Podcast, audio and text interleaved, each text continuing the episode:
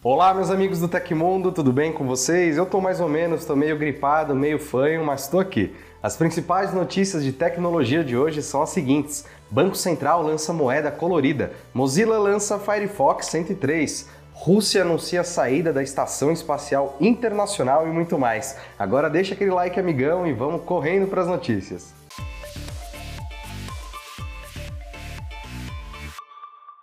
Banco Central anunciou na terça-feira o lançamento de duas moedas voltadas para colecionadores em comemoração aos 200 anos da independência do Brasil. Uma das moedas será a primeira com uso de cores já utilizada no país. Roberto Campos Neto, presidente do Banco Central, salientou que o fato histórico consolidou a vontade dos brasileiros de tornar o país uma nação soberana, livre e independente. Abre aspas. Nós entendemos que olhar com orgulho para o passado, reconhecendo nossas conquistas nos ajuda a projetar o futuro. Fecha aspas, ressaltou o Campos. Uma das moedas foi feita de prata. Ela tem diâmetro de 30 milímetros, valor de face de R$ 5,00, tiragem inicial de 10 mil unidades e tiragem máxima de 40 mil unidades. No anverso, que é a parte de trás de uma moeda, o item possui uma composição de imagens. O quadro Sessão de Conselho de Estado, de Georgina de Albuquerque, que está no acervo do Museu Histórico Nacional, e a litografia Dom Pedro I, Imperador,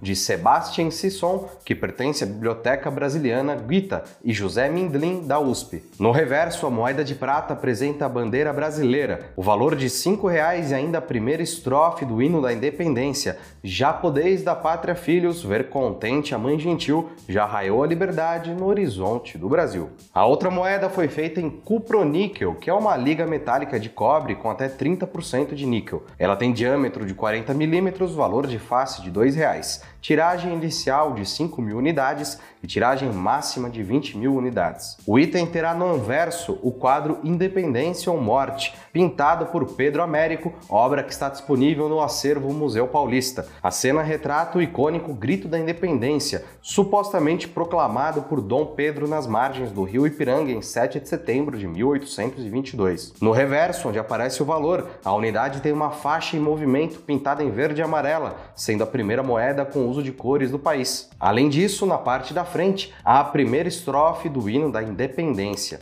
A moeda de prata será vendida ao público por 420 reais, enquanto a de cuproníquel será vendida por 34 reais. Ambas estarão disponíveis em embalagens especiais, lembrando justamente os 200 anos da independência do Brasil. De acordo com o Banco Central, as vendas serão efetuadas exclusivamente pelo site do Clube da Medalha da Casa da Moeda do Brasil. Eu quero saber se vocês gostam de novidade, porque eu gosto e estou aqui com uma quentinha, a Huawei Band 7, mais novo lançamento vestível da marca. Olha só, ela tem uma tela AMOLED de 1,47 polegadas, a bateria pode durar até 14 dias dependendo do seu uso e ela é mais fina e confortável. Além disso, ela acompanha seu dia a dia, seu sono, suas atividades físicas, seu nível de estresse e faz o monitoramento da saturação de oxigênio no sangue de forma automática, ou seja, você tem relação relatórios da sua saúde em tempo real praticamente. E se você curtiu, a outra novidade é que o preço de venda sugerido nos revendedores oficiais é de 399 reais. Só que se você comprar até dia 14 de agosto, você descola um descontinho de 50 reais e paga só R$ 349. Se você estava querendo uma novidade com promoção, corre no link aí embaixo e aproveite. A Mozilla lançou o novo Firefox 103, que traz como novidades o desempenho aprimorado em monitores com alta taxa de atualização, campos obrigatórios destacados em formulários PDF e expansão das legendas Picture in Picture, o PIP. As principais novidades incluídas aí nas notas de lançamento são as seguintes: resposta aprimorada no macOS durante períodos de alta carga da CPU, alternando para uma nova API de bloqueio, destaque dos campos obrigatórios em formulários PDF, desempenho aprimorado em monitores de alta taxa de atualização 120 Hz para cima, recurso para alterar o tamanho da fonte de legendas diretamente no PIP, legendas disponíveis na Funimation, Dailymotion, Tub, Hotstar e Sony Live, acesso dos botões na barra de ferramentas Tabs através das teclas Tab, Shift mais Tab e setas, configuração da acessibilidade aumentar o texto do Windows para toda a interface do usuário e páginas de conteúdo, fixação do Firefox na barra de tarefas do Windows durante a instalação do Windows 10 e 11, garantindo uma inicialização mais rápida após a instalação. Além dos novos recursos de desempenho e acessibilidade, Firefox 103 promete uma segurança mais forte devido à remoção da opção de configuração que permite assinaturas SHA-1 em certificados. A Microsoft anunciou um aumento de 12% de receita no quarto trimestre, totalizando 51,9 bilhões de dólares, com lucro operacional de 20,5 bilhões, um aumento de 5%, e líquido de 16,7 bilhões, um aumento de 2%, as receitas de setores estratégicos da empresa, como do Windows e Xbox, caíram. A receita do Windows OEM de vendas para empresas no período caiu 2%. A Microsoft cita que o movimento tem relação com as paralisações de produção na China e a deteriorização do mercado de PCs em junho para um impacto negativo na receita. Por outro lado, a divisão do Surface teve aumento de 10% na receita. De acordo com a consultoria Gartner, no segundo trimestre do ano, o mercado global de computadores enviou cerca de 72 milhões de unidades, sendo este um declínio de 12,6% em relação ao mesmo período de 2021. Os principais motivadores seriam as questões geopolíticas, econômicas e os desafios da cadeia de suprimento. No caso do Xbox, a receita de hardware viu uma diminuição de 11%, enquanto o setor de serviços e conteúdo para videogames caiu 6%. Segundo o relatório da Microsoft, esse é um reflexo de menos horas de engajamento e monetização em conteúdo de terceiros, citando também o Game Pass. O LinkedIn, também de propriedade na Microsoft, viu um aumento de receita de 26%, além da receita de publicidade de pesquisa e notícias, que cresceu 15%. Quanto às despesas operacionais, que aumentaram 12%, isso significa 593 milhões de dólares, a empresa cita que houve um impulso por parte da plataforma por causa de investimentos em engenharia de nuvem. A Microsoft não comentou, por outro lado, a aquisição da Activision Blizzard, cotada para ser finalizada ainda neste ano por 68 bilhões de dólares.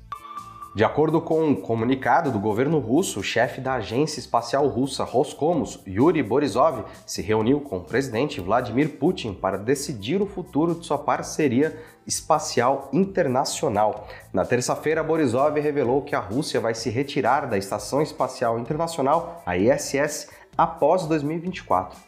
A Administração Nacional da Aeronáutica e Espaço dos Estados Unidos, a NASA, estava contando que a Rússia continuaria ajudando a manter a estação funcionando até 2030. Segundo alguns especialistas, seria extremamente complicado manter a ISS funcionando sem a ajuda do governo e dos astronautas russos. A decisão de deixar a estação após 2024 foi tomada. Acho que nessa época começaremos a formar uma estação orbital russa, disse Borisov. Vale destacar que, há poucos dias, as agências espaciais norte-americana e russa assinaram um acordo para compartilhar alguns voos rumo à Estação Internacional Espacial.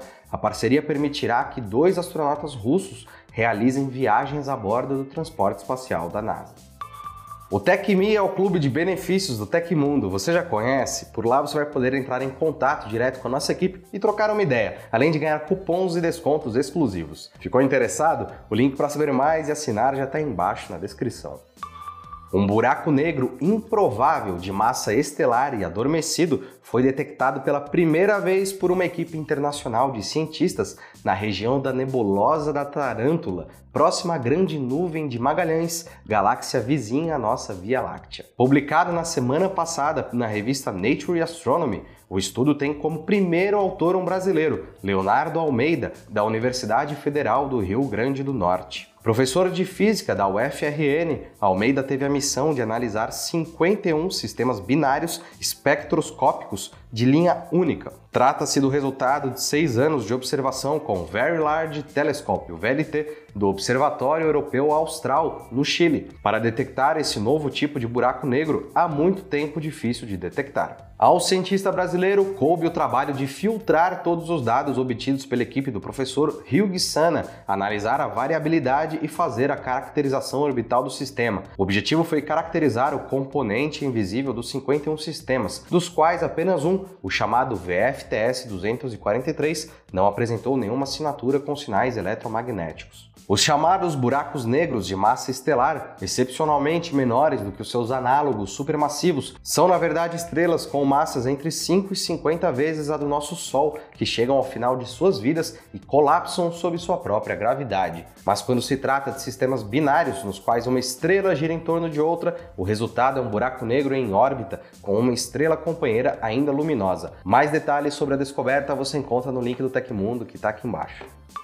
O aplicativo Google Maps começou a receber uma atualização com diversas novidades, incluindo um novo recurso de notificações de chegada e saída para quem já compartilha sua localização pelo aplicativo. Usando a novidade, você recebe um alerta quando alguém que compartilha a localização entra ou sai de um local determinado. A ideia da nova função é facilitar o encontro em locais cheios ou oferecer mais uma opção de segurança em situações específicas. Um exemplo oferecido pela própria Google é um show com amigos. As pessoas podem compartilhar suas localizações e ativar as novas notificações para saber quem já chegou e quem já saiu do local onde vai acontecer a apresentação. Para tentar tranquilizar preocupações com privacidade, a Google ressalta que você só pode ativar notificações de chegada e saída para uma pessoa que já compartilha a localização com você. E esse compartilhamento só pode ser ativado pela própria pessoa. Além disso, quem compartilha sua localização com alguém pelo Google Maps é notificado pelo aplicativo e no e-mail de tempos em tempos. E também é avisado quando a pessoa ativa as novas notificações de chegada e saída. É possível ainda compartilhar sua localização com alguém, mas bloquear a função de notificações de chegada e saída nas opções. E aconteceu na história da tecnologia. Em 27 de julho de 1981, cerca de duas semanas antes da IBM começar a disponibilizar o primeiro IBM PC, a Microsoft comprou os direitos totais do sistema operacional 86DOS, anteriormente conhecido como QDOS, da Seattle Computer Products, por 50 mil dólares. Se você gostou do nosso programa, estamos com uma ferramenta aqui que ajuda muito a gente, se chama Valeu Demais. É o coraçãozinho aí embaixo que ajuda o Tecmundo a continuar trazendo conteúdos de qualidade para você e você também pode enviar uma pergunta por esse recurso que vamos respondê-la. E essas foram as notícias do Hoje no Tecmundo dessa quarta-feira. Bom, pessoal, aqui quem fala é o Felipe Paião e você pode me encontrar no Twitter pela arroba Felipe Paião. Fiquem seguros, até a próxima, um abração e tchau, tchau.